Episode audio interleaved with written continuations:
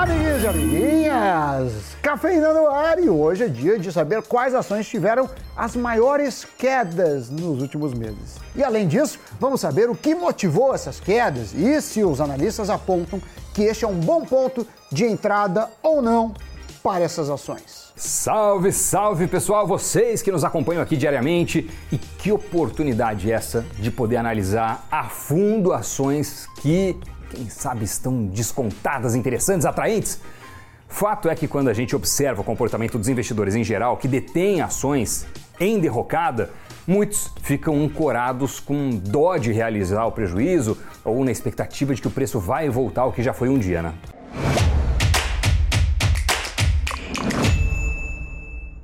Muitos não fazem as contas, mas se compramos uma ação e ela cai 50%, ela precisa subir 100% para que o investimento fique no zero a zero. E quanto maior é a queda do papel, maior deverá ser o ganho para o mesmo papel se recuperar. Uma queda de 90%, por exemplo, precisa ter uma alta de 900% para retomar o patamar inicial. Analistas do mercado apontam que a gente deve sim manter algum papel que esteja nessa situação em caso de as perspectivas da companhia para o futuro continuarem boas. Aliás, você sabe o que o comportamento dos goleiros no momento da cobrança de um pênalti pode nos ensinar sobre investimentos? Sammy Boy. Um estudo do James Montier, que foi publicado no seu livro chamado The Little Book of Behavior Investing, analisou 311 cobranças de pênaltis dos principais campeonatos do mundo. De forma geral, as cobranças são divididas em um terço dos jogadores cobram no centro, um terço do lado direito e um terço do lado esquerdo. Só que em 94% das vezes, os goleiros pulam para a direita ou para a esquerda, e em apenas 6% das vezes, eles não pulam e esperam a cobrança no meio do gol.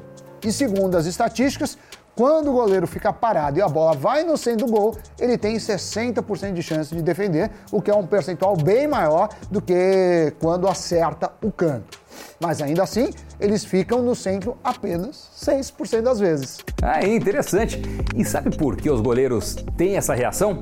É porque eles ao menos sentem que estão fazendo alguma coisa, em vez de ficar parado vendo a bola vir em direção deles. E é esse o viés da ação. Quando a gente sofre uma perda nos investimentos, tem uma voz martelando na nossa mente: faça alguma coisa, faça alguma coisa. Só que tem momentos em que investir deve ser como ver a tinta secar ou observar a grama crescer apenas. Então vamos ver quais foram as maiores quedas da bolsa neste ano entre as ações mais negociadas e identificar as melhores oportunidades para ficar parado no centro do gol ou pular para a direita ou para a esquerda. Então fiquem atentos nessa tela que agora vai aparecer. Vemos Via Varejo, Banco Inter, Melios, Oi, Natura, Magazine Luiza, BRF, Cogna e IRB. Das nove ações, analistas da Nord Research apontam para ficar de fora de sete delas. Começando pelas ações da Via. A varejista viu seus papéis despencarem a partir do segundo semestre de 2021 com o aumento dos juros da inflação, o que refletia, de certa forma, as expectativas do mercado para um menor consumo, dado que a economia ia estar mais fraca. Só que alguns fatores internos, como processos trabalhistas e ajustes não recorrentes, aceleraram as quedas vistas nas ações da Via. Portanto, a Nord avalia a varejista como uma empresa que está barata, mas que tem muitos riscos embutidos nesse momento. Portanto, para eles, não há recomendação de compra.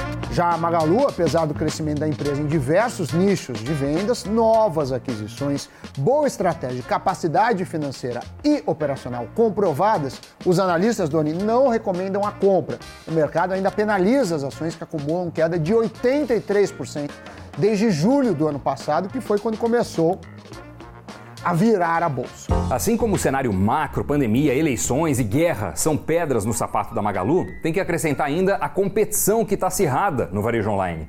E somado a isso, é apontado erro na gestão dos estoques, que tem levado a empresa a fazer liquidações relevantes, segundo os analistas. E isso pressiona as receitas. Então, não está sendo recomendada agora a entrada no papel até que esse cenário mude. Enquanto que Natura Cogna, BRF e Melios também não ganharam recomendação de compra. Na verdade, os analistas recomendam literalmente cair fora desses papéis. A Natura precisa continuar adotando medidas de contenção de gastos e disciplina financeira. A gigante da área de beleza está passando por uma reestruturação interna e, com isso, o indicado é aguardar tudo voltar para um equilíbrio. A BRF tem como desafios a inflação e o preço das commodities, que ficou em alta com a guerra. A empresa é apontada como tendo desafios de crescimento e rentabilidade, o que leva à indicação de ficar de fora do papel. A Cogna, do setor de educação, foi bem penalizada na pandemia e, apesar dos esforços em entrar no ensino digital, a queda na receita do ensino presencial supera o crescimento no ensino à distância. E a Melis? A empresa de cashback foi do céu ao inferno de uma valorização de 300% para uma amarga queda de 87% desde o pico alcançado. E a justificativa é que a empresa não conseguiu manter seus níveis de lucro, estando assim em prejuízo a maior parte do tempo. Agora, a polêmica IRB também segue sem recomendação, já que depois dos escândalos envolvendo a companhia, ela passa por reestruturação e mudanças na gestão.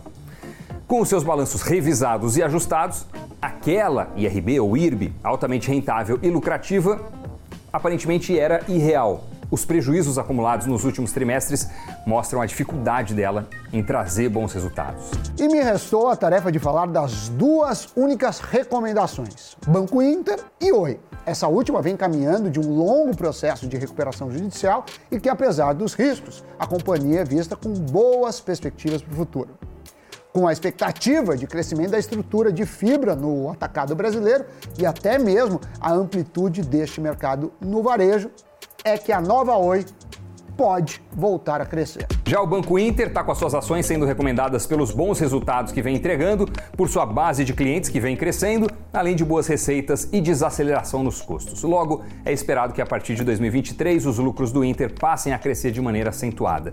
E com as suas ações estando nessa situação, né, bem penalizadas, porque acumulam queda de 84% desde a máxima alcançada em julho, o valor de mercado atual está longe de fazer jus ao potencial de crescimento, de acordo com a Nord Research. Enquanto prevalecer o mau humor do mercado com as ações de crescimento, as ações do Inter estão indicadas para o longo prazo, já que ela não está sendo aguardada com resultados no curto prazo. Então, recapitulando, a gente viu as ações de Via, Melius, Natura, Magalu, BRF, Cogna e IRB sem recomendação de compra nesse momento. Oi e Banco Inter, a recomendação é entrar, ou quem já tem os papéis, basta esperar, quem sabe essa grama cresceu, essa tinta secar. E vamos agora para o Giro de Notícias. A Moderna anunciou que desenvolveu uma nova vacina eficaz contra a variante Omicron do coronavírus. O novo medicamento combina a dose original da vacina com uma proteção adicional contra a variante que vem causando novas ondas de casos pelo mundo. Em teste, as pessoas que receberam a dose combinada relataram um aumento de oito vezes nos anticorpos de combate que são capazes de neutralizar a variante do vírus.